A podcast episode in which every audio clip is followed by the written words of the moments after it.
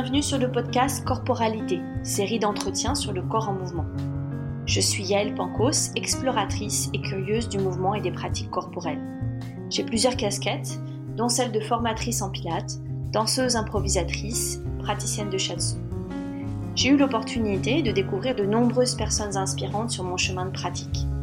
Ces entretiens sont une occasion d'apporter des éléments de réflexion pour cheminer vers l'expérience d'un corps conscient adapté aux exigences du monde contemporain, intégrant le corps, l'esprit et l'environnement.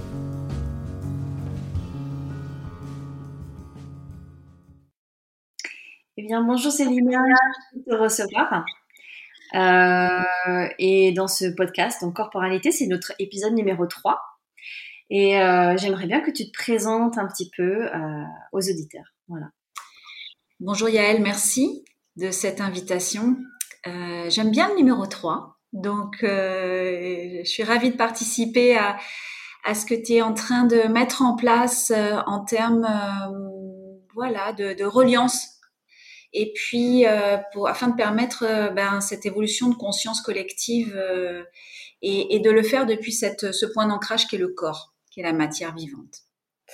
on se connaît, on a, on partage des élans commun, on va dire, et on est au service, il me semble, de, euh, de quelque chose euh, de fondamental, c'est-à-dire de permettre aux gens de pouvoir se sentir, se ressentir, et depuis, euh, depuis cet endroit, finalement, agir autrement.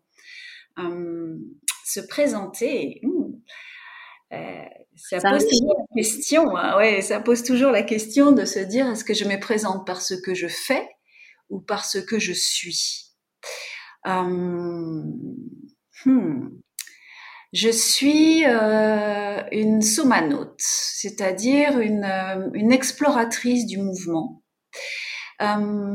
du vivant. Je suis en recherche permanente.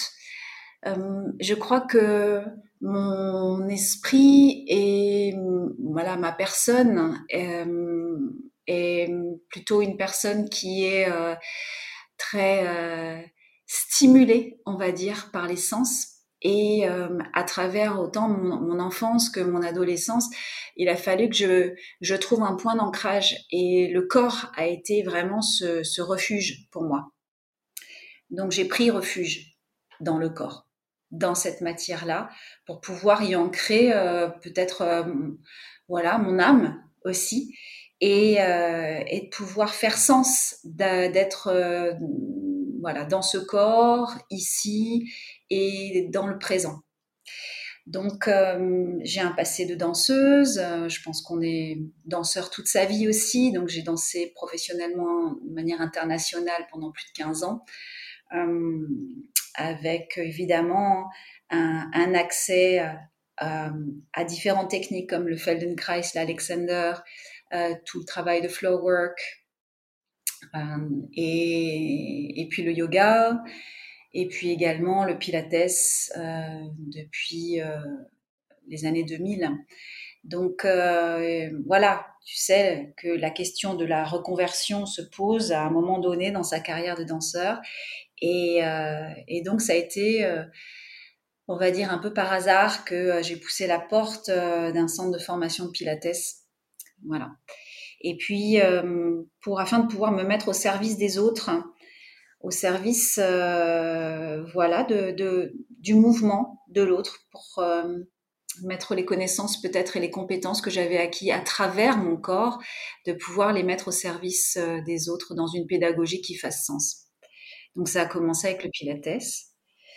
Et puis en, voilà. Ensuite, avec euh, en parallèle, il y avait le yoga. Donc, j'ai commencé à enseigner ces, ces deux pratiques. J'ai un esprit qui est euh, rapide, assez fulgurant, euh, parfois beaucoup trop rapide aussi pour moi. Euh, donc, euh, je suis extrêmement curieuse et euh, passionnée par ce que je fais. Je ce, cette matière-là que, que l'on vit euh, dans, dans cette incarnation, elle est euh, le médium et le sujet et l'objet en fait de ce que de ce que nous sommes. Donc euh,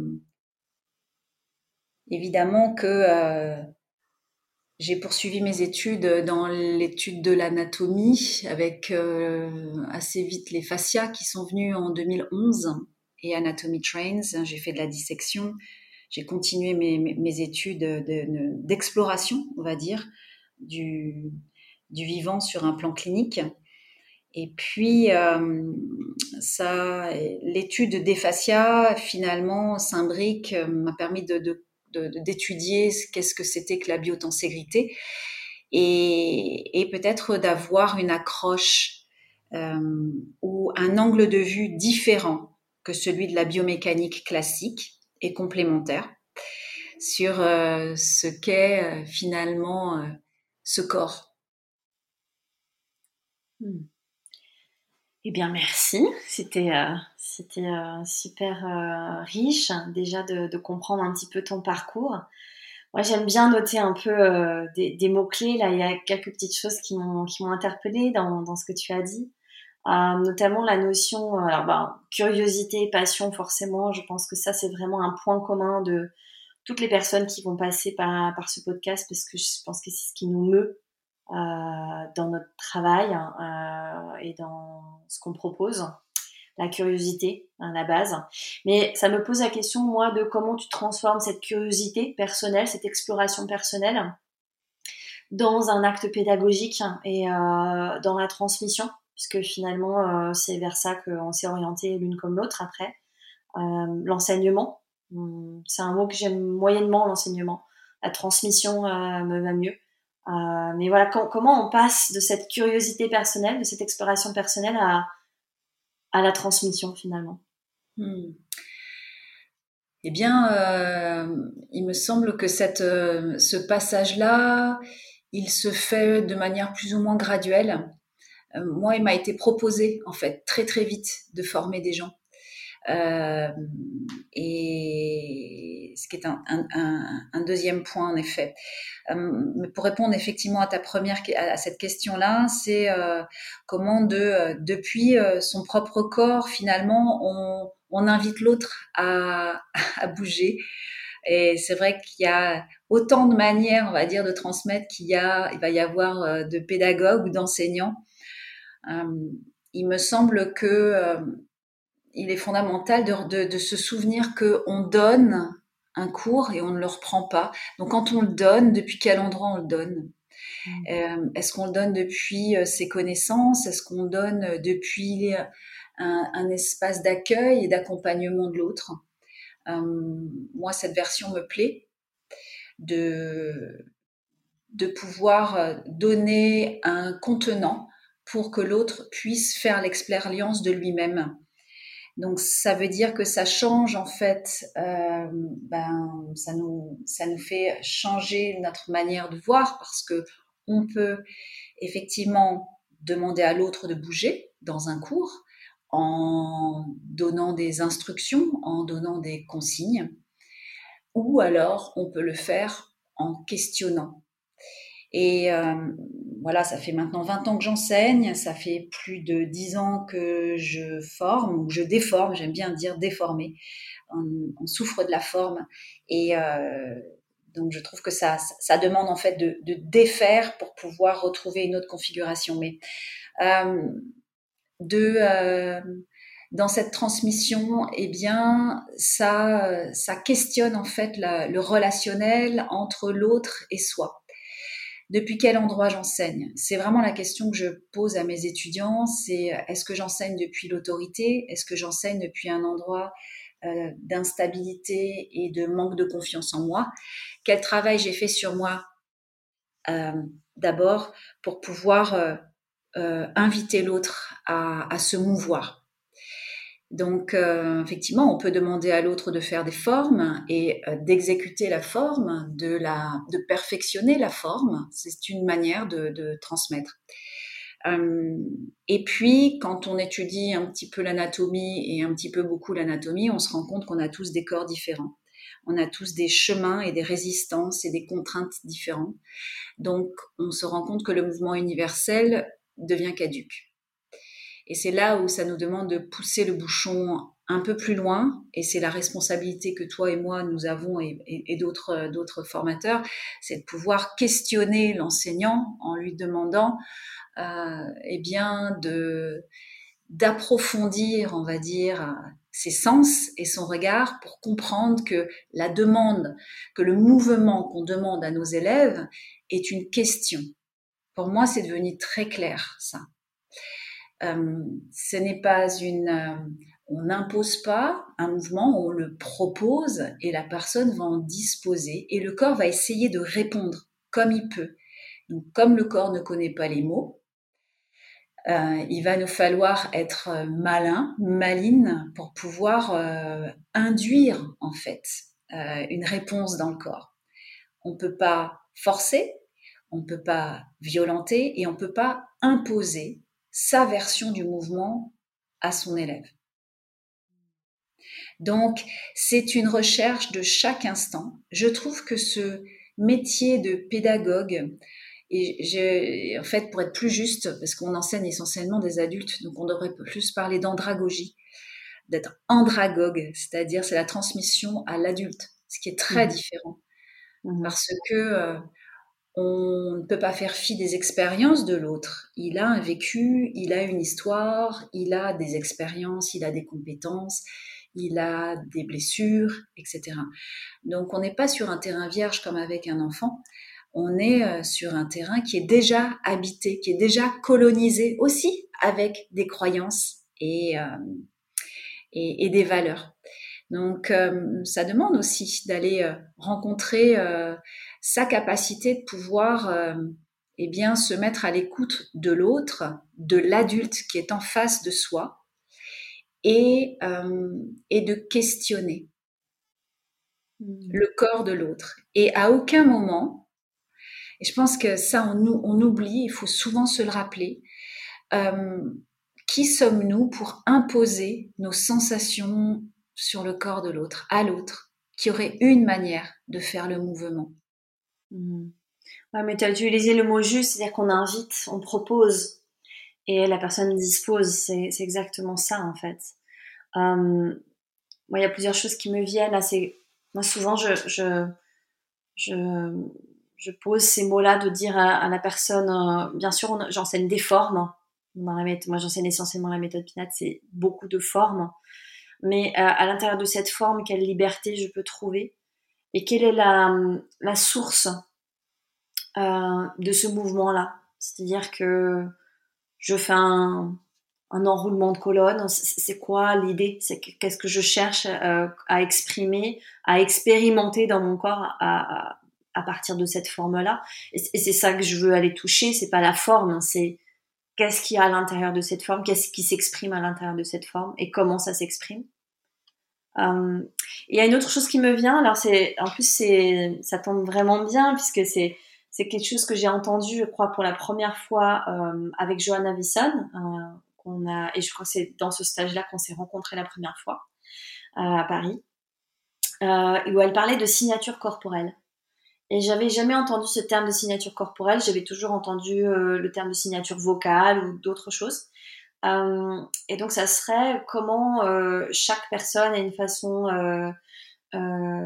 unique de se mouvoir et euh, par exemple, si on voit quelqu'un qu'on connaît euh, à l'autre bout de la rue, on sait que c'est elle puisqu'il y a vraiment une façon de se mouvoir, d'être dans son corps, d'habiter son corps, qui est très spécifique. Et que quelque part, ce dont on parle là, euh, ce dont tu parles de cette invitation à bouger, ce serait d'inviter la personne à pleinement être elle, finalement. Est-ce que c'est ça? Que, un peu tu... Écoute, il y a, y a, y a tu, parlais tout à l'heure de, enfin, tu parlais justement de la forme. Euh, elle est importante la forme. Euh, je te rejoins là-dessus. Euh, en même temps, dans, dans la pratique du Pilates, on traverse les formes. C'est-à-dire qu'on a un répertoire, c'est une langue, voilà, et et on va questionner le corps à travers ces formes pour moi, ça revient vraiment au questionnement et c'est de ne pas imposer une réponse qui soit universelle, mais justement de stimuler, de titiller chez l'autre, en fait, sa réponse qui lui soit singulière. Et, donc, à travers justement toutes ces formes et toutes les réponses singulières, on va pouvoir en fait euh, établir, on, va dire, une cartographie euh, des archétypes des mouvements archétypaux euh, de l'humain. On appelle ça le blueprint, human blueprint. Donc c'est ce qu'on parlerait de, de motifs originels du corps humain. Effectivement, euh, on a des contraintes dans le corps humain. On n'est pas euh, une boule. On est, on a heureusement, on a notre coude ne peut pas se plier dans l'autre sens. tu, tu, vois, on a, on a des contraintes. Heureusement d'ailleurs, on n'est pas en expansion euh, totale, on n'est pas des, végétaux qui continuent à en faire pousser toute notre vie, soit notre tronc, soit notre canopée, soit nos racines. Il y a un moment donné où en fait le corps pousse et en embryologie c'est très clair et il y a Van der Waal le, le, le nomme extrêmement bien, c'est qu'il y a un moment donné en fait il y a un retour sur soi il y a un, un moment donné où le corps revient sur lui-même et donc ça termine, ça se termine. Et le corps, d'être passé dans cette phase sympathique de vouloir être en lien avec le monde, à un moment donné se retourne vers lui-même pour créer son propre centre. Donc euh, c'est euh, je trouve que de jouer avec les formes et de comprendre que les formes, que ce soit autant des mouvements de pilates, que ce soit des asanas, que quelle que soit finalement la langue que l'on décide d'utiliser, on va dire, pour expérimenter euh, le corps, eh bien, ce sont des moyens. Et souvent, on confond la finalité, les moyens avec la finalité. Donc, euh, et quand on est euh, débutant dans l'enseignement, eh bien, on va euh, très souvent prendre la forme comme une finalité. Et au fur et à mesure, on se rend compte avec les années, n'est-ce pas, que, euh, eh bien, que on va avoir des clients, des élèves avec lesquels, avec lesquels ça va pas fonctionner, et on se retrouve à être un peu démunis. C'est juste un changement de regard la forme, l'exercice, ce que je n'aime pas utiliser ce mot-là, euh, j'utilise plutôt le mot mouvement, euh, eh bien, vont être vraiment des moyens d'interroger la capacité du corps à rencontrer ses contraintes morphologiques et à pouvoir se sentir en sécurité avec ces contraintes-là et trouver une liberté de mouvement. Une liberté de mouvement ne peut pas s'acquérir sans la contrainte. Donc c'est en rencontrant ses propres contraintes et quelque part en les honorant et en étant bienveillant avec ces contraintes que l'on va pouvoir finalement euh, déployer euh, sa liberté de mouvement. Ça, c'était une chose par rapport à la forme. Mmh. Euh, et on a cette chance dans la méthode Pilates de euh, c'est en mouvement permanent en fait et qu'on peut expérimenter euh, eh bien sa relation à la gravité, sa relation à son poids, sa relation à la force du retour du sol à travers ses appuis, les deux grandes forces qui régissent l'univers, qui sont nos forces internes d'expansion et de condensation. Et c'est cette conjugaison de toutes ces forces-là qui vont faire que, eh bien, le corps va pouvoir se saisir de sa propre réponse vis-à-vis du mouvement qui lui est proposé, un questionnement. Et la réponse que je vais avoir aujourd'hui, ce sera peut-être pas la même que demain. Ça m'amène à répondre à ta deuxième question par rapport à ce terme-là de signature corporelle ou signature kinesthésique. Euh, ce qui est assez exceptionnel, c'est que quoi 8 milliards d'individus? Je crois. oui, hein, oui, plus ou moins, hein, à la louche. Euh, eh bien, 8 milliards de signatures corporelles. 8 milliards d'agencements et de euh, euh, conjonctions de forces différentes. C'est-à-dire 8 milliards d'expressions de la vie, du vivant dans la forme. Et, euh, et je pense que euh, c'est fait partie de ce nouveau paradigme où on, on quitte le mouvement universel, une manière de faire le mouvement qui serait juste et d'autres et le reste qui serait faux. Donc on quitte en fait cette vision de la dualité hmm, où il y aurait une manière de le faire, il y aurait une école qui enseigne correctement et, ce qui en fait ce qui a donné ces guerres d'école. Aujourd'hui, je pense que notre on est dans une évolution de conscience où euh, en fait on a dépassé la dualité et euh, ça nous demande d'embarquer de plus en plus de personnes en fait dans cette révolution de notre propre conscience vis-à-vis du vivant. On a souvent placé le corps comme étant euh, peut-être quelque chose d'inférieur à l'esprit, à la pensée. Euh, merci Descartes.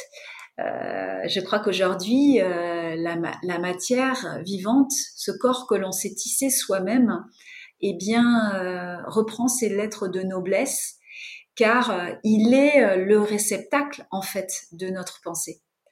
Il est, il n'est pas séparé de notre esprit, et ce qui fait que plus on va euh, eh bien, euh, développer notre propre manière de nous mouvoir et d'assumer cela dans ce monde, plus on va finalement arrêter d'alimenter la pensée unique, récupérer sa, sa souveraineté et de pouvoir commencer à réfléchir ensemble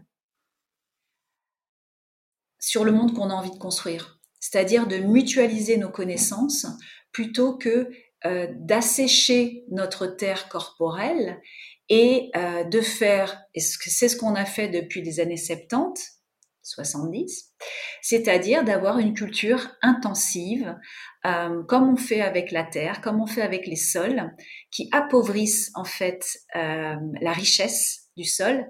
On a fait cela avec le corps, on a fait de la culture intensive avec un mouvement unique. On sait aujourd'hui que lorsque l'on demande aux gens de bouger à la même vitesse, en respirant en même temps et en ayant les mêmes amplitudes, dans les mêmes vecteurs de force et dans les mêmes orientations, à partir du moment où tu contrôles cela, tu contrôles le corps des gens, tu contrôles leur esprit. C'est ce qui se passe pour créer des armées et pour servir une pensée. Les gens ne pensent plus, du coup. Euh, je crois qu'il est grand, grand temps notre humanité de défaire cela et de pouvoir rendre à chaque individu sa capacité de pouvoir euh, discerner. Et cela se fait dans le corps, en inversant la vapeur et en ne dictant plus à un autre corps ce qui serait juste, c'est-à-dire en arrêtant d'agiter la, la dialectique de la séparabilité, c'est-à-dire de devoir séparer les choses. Aujourd'hui, on doit se retisser ensemble. Et comment on fait ça alors dans un cours? Comment on transmet dans un cours? Eh bien, ça va être euh, de développer ses propres outils, de pouvoir être un contenant pour que l'autre fasse l'expérience de lui-même ou d'elle-même mmh. dans un endroit sécurisé et de pouvoir assumer que son mouvement va être différent. Et c'est ça qui va nous unir en fait. C'est que là, c'est ça notre point commun. C'est que nous sommes tous singuliers. C'est notre singularité qui nous réunit. Et notre signature corporelle doit être alimentée. On sait aujourd'hui, je veux dire, euh, qu'il n'y a pas deux fémurs identiques, qu'il n'y a pas euh, deux, euh, deux pieds identiques, il n'y a pas deux articulations identiques. Euh, on peut le voir en fait en salle de dissection, on peut le voir euh, sur des ossements, on peut le voir. enfin voilà, c'est ça, c'est Paul Griley qui a pas mal mis ça en avant. et donc notre signature kinesthésique, notre signature corporelle, finalement, elle est fondamentale aujourd'hui. Et euh, on peut reconnaître une personne de loin, c'est vrai, et en fait c'est notre fascia qui nous permet cela. Mm. C'est notre fascia qui nous donne notre, euh, euh, notre, notre forme humaine. C'est pas les os. Donc c'est la forme de notre corps, comme tu dis, dans la rue, de loin, tu peux reconnaître une démarche, tu peux reconnaître une forme. Et, euh, et ça, c'est bon, en fait, je trouve, de récupérer cette information, mm. que c'est OK d'être différent. Et ce sont nos différences qui nous rassemblent. Ouais, ça va loin. J'entends plein de choses. En fait, j'entends que ça, ça nous amène vers des sphères presque politiques, euh, des sphères euh, sociales, environnementales. Euh, voilà, on sait que le corps, à quel point un, c'est un endroit d'enjeu en fait. Hein. Euh, l'autonomie, la responsabilisation de notre corps, c'est vraiment un, endroit d'enjeu. Euh, y, a, dans ce que tu disais là, ça m'a fait penser à je m'intéresse un peu à la permaculture, tout ce qui est permaculture, et tu parlais de, terreau, voilà, tu utilisais des mots un petit peu euh, qui allaient, euh, qui allaient puiser dans ce vocabulaire euh, de, de la terre. Et euh, il y a des principes dans la permaculture aussi. La permaculture, c'est pas du tout seulement la terre, mais c'est comment tu te euh, tu te, tu t'organises dans ton environnement en règle générale, comment tu l'habites. Euh, c'est aussi les relations euh, du groupe social, c'est aussi la santé. Enfin, il y a plein plein de choses dans la permaculture. Et un des principes de la permaculture, c'est l'abondance partagée. Euh, donc, euh, c'est aussi cette notion de, on retrouve la notion de transmission et de, de faire. Il y a un mot qui m'arrivait, c'était, je pense que c'est un mot que tu aimes bien aussi, c'est faire laisser émerger. Euh, en fait, de donner, euh, on est dans cet espace, je pense, d'enseignement, dans une salle de cours, dans un endroit où on peut laisser émerger euh, ce qui se passe dans un corps, le mouvement, les émotions. Les émotions aussi sont, sont des sortes de mouvements internes. Euh, et puis il y a quelque chose que j'aime beaucoup, c'est l'idée de. On a parlé beaucoup pendant des années de body mind centering, ou body mind, les, techniques de body mind. Euh, mais on, voit à quel point maintenant il faut que ça soit aussi ancré dans l'environnement. Donc pour moi, c'est corps, esprit, environnement, c'est-à-dire comment euh, dans ce corps euh, autonome, libéré, conscient, comment je me relie au monde qui m'entoure, comment je me relie aux autres, à la nature. et plus que se relier, c'est en fait comment je j'habite la nature, comment j'en fais partie comment je suis la nature. Ouais. Donc il y a toutes ces notions-là et c'est dingue en fait qu'à partir de, parce que souvent euh, euh, quand euh, je demande, les gens demandent ce que ce que je fais comme un travail, je suis professeur de pilates. Ah oui, donc tu es prof de sport hein, ou prof de yoga, ou prof de et c'est juste ça peut juste être ça peut être ça et c'est tout à fait ok que ce soit ça, mais ça peut être tellement plus.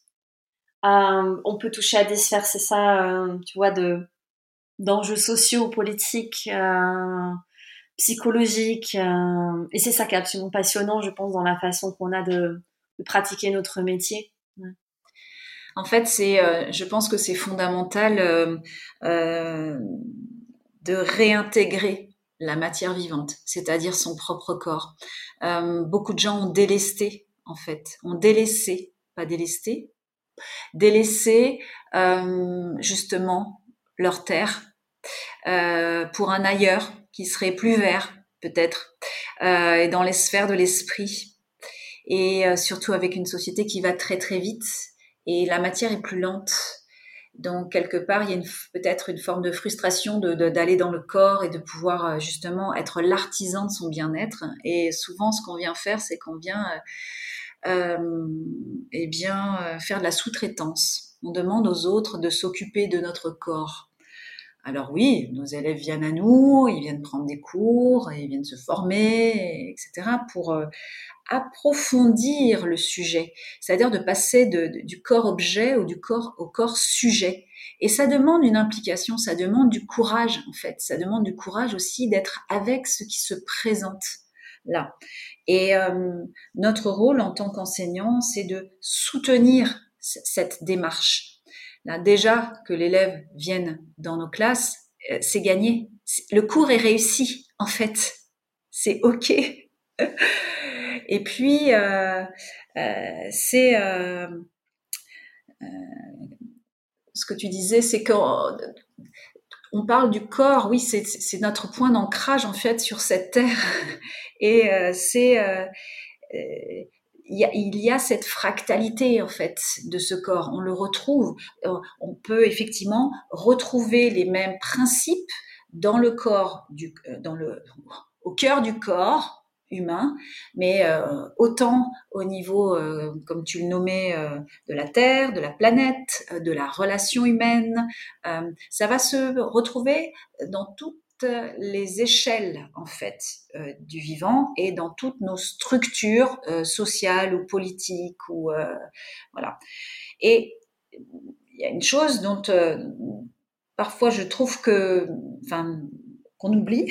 souvent, j'observe des enseignants enseigner et, je vois à quel point euh, on peut être dans la contraction ou la, consigne en fait de, du morcellement du corps et, et on oublie notre environnement, l'environnement extérieur. On flotte pas en fait, on vole pas encore. Donc ça veut dire que on a tout le temps des points d'arrimage et c'est des points d'arrimage. Donc, on n'est pas des plantes. Ça veut dire qu'on peut bouger à la surface de cette planète. Et donc, ça veut dire que notre corps a cette faculté et cette bio-intelligence de, à chaque fois, réinventer son volume. Et il le fait à travers ses points d'appui. C'est-à-dire qu'à chaque fois, le contact que j'ai avec la Terre va me réinformer, va me permettre à travers justement de cette action neurologique du CD poussé de pouvoir télécharger la force de retour du sol et de réinventer mon volume et de faire qu'il soit mobile. Et que ma stabilité soit mobile et, et que je puisse être finalement cette structure oscillante à la, euh, déformabilité élastique, je dis un peu des gros mots parce que euh, c'est c'est le contexte, hein, on peut se permettre dans ce podcast, non? Ouais. ouais. Euh, c'est cette capacité finalement, ben, c'est simple, la déformabilité élastique, c'est euh, je me mets en boule et en fait le corps a la capacité de pouvoir se remettre debout. Je peux aller au sol, mais la capacité, on n'est pas des flaques d'eau en fait, on peut se restructurer.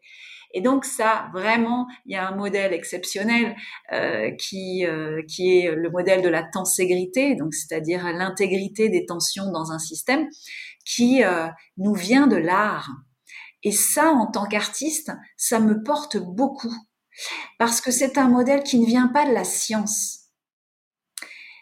Ça vient vraiment de l'architecte Buckminster Fuller qui observait les sculptures d'un de, ses étudiants qui s'appelait Kenneth Snelson et qui avait euh, créé des sculptures avec des, des éléments qui ne se touchaient pas mais qui étaient reliés, qui sont reliés par des câbles.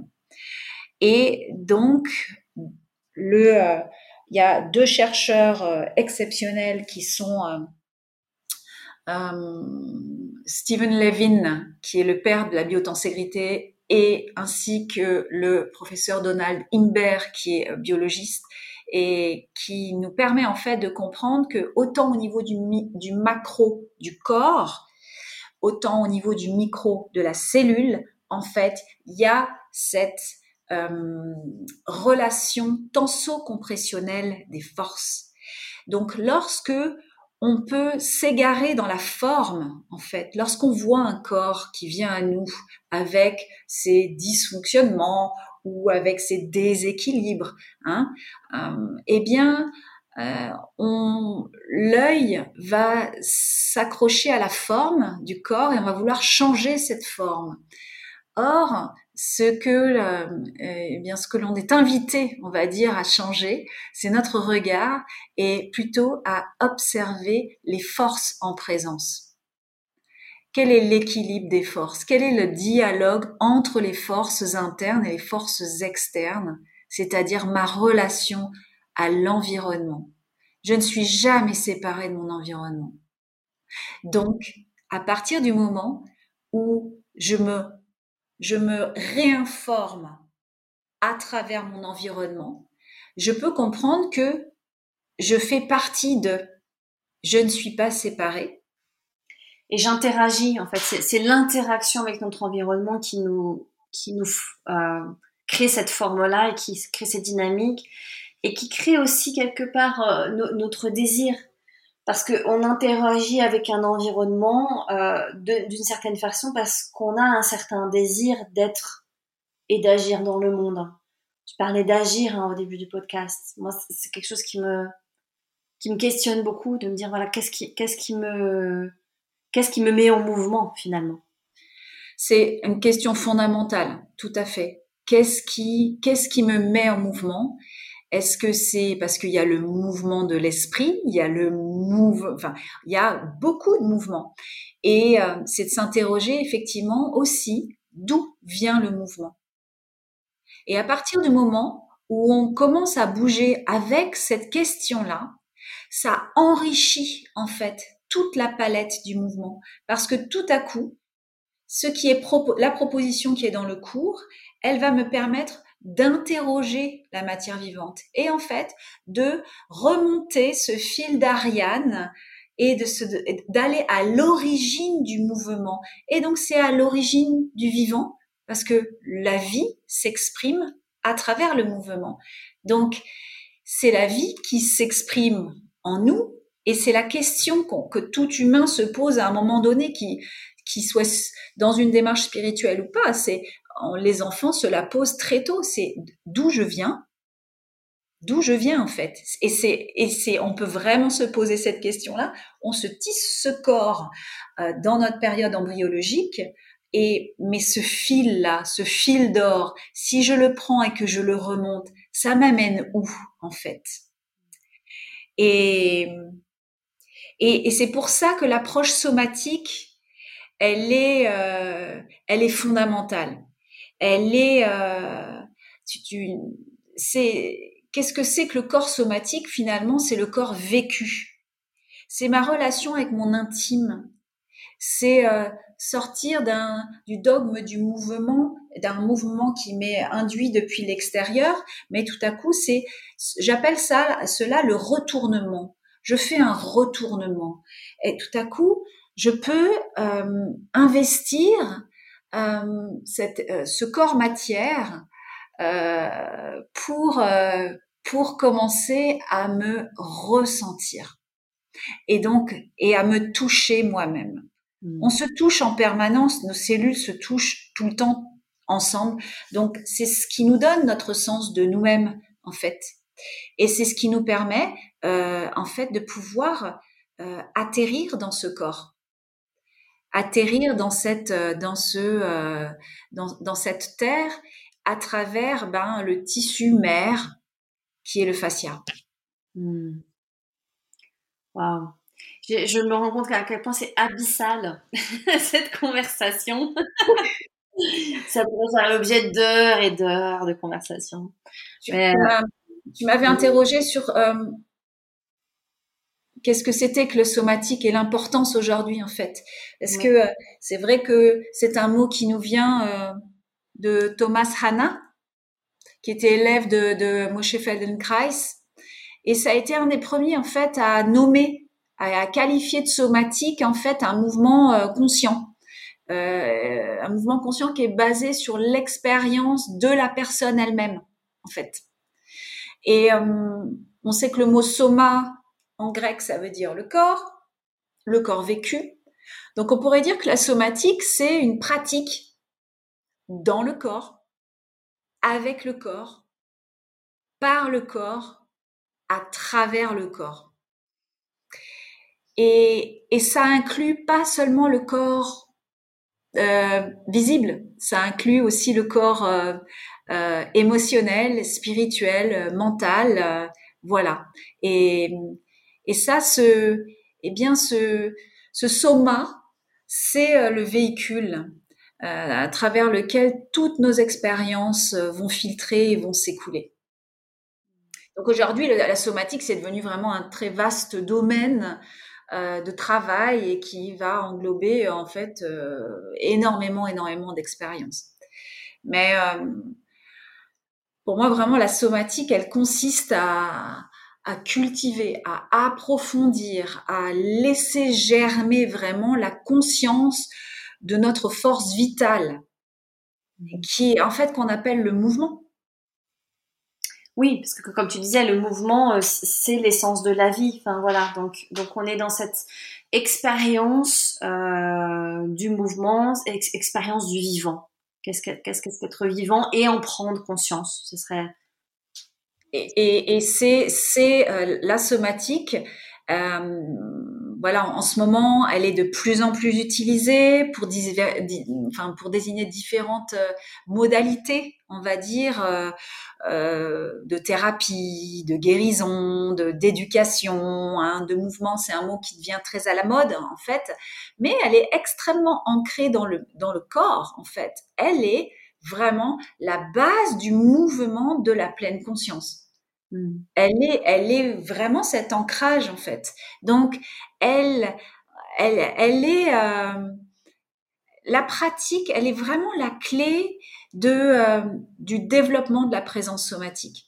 Mm. Et, euh, et c'est comme tout en fait, tout ce qui est à la mode, eh bien, va être saisi par l'esprit par le mental, parce qu'on sent que c'est un mot qui est à la mode, et puis le mental va penser qu'il qu'il sait de quoi il parle, et il va skipper la pratique, c'est-à-dire zapper la pratique. Et il va y avoir une récupération, comme beaucoup de mots en fait, hein, qui ont perdu de leur essence, comme le mot énergie, c'est compliqué aujourd'hui hein, de, parler d'énergie quand tout le monde parle d'énergie, mais euh, vraiment de, se rendre compte que on ne peut pas faire euh, l'économie de la pratique et c'est des heures et des centaines d'heures et des milliers d'heures d'aller dans le corps et d'aller justement rencontrer son intimité mm-hmm. et de faire en sorte que ce soit le mouvement qui fasse bouger le corps et que ce soit plus l'esprit. Ouais. L'image qui me, qui me vient, euh, c'est, euh, c'est l'alchimie. En fait, c'est comme si le corps était le, la, la coupe, l'endroit qui peut euh, accueillir hein, cette transformation euh, du vivant, cette transformation organique. Euh, ouais, c'est vraiment l'image qui me venait là quand tu étais en train de parler de ça.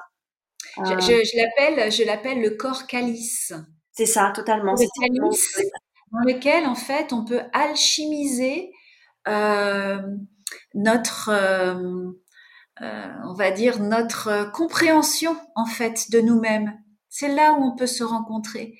C'est là avec voilà avec avec tout ce que nous sommes en fait et que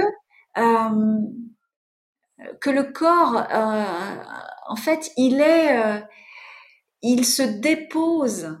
C'est ça que j'aime dans la somatique et je suis euh, issue euh, donc j'ai fait une, une, incursion dans le euh, continuum movement avec euh, d'Emily Conrad. Mm-hmm. et, euh, et, là je finalise ma formation de body mind centering. Et, et donc c'est de comprendre finalement c'est comment est-ce que je peux être en pleine présence et de pouvoir déposer mon corps dans l'espace de ma conscience ouverte. Voilà.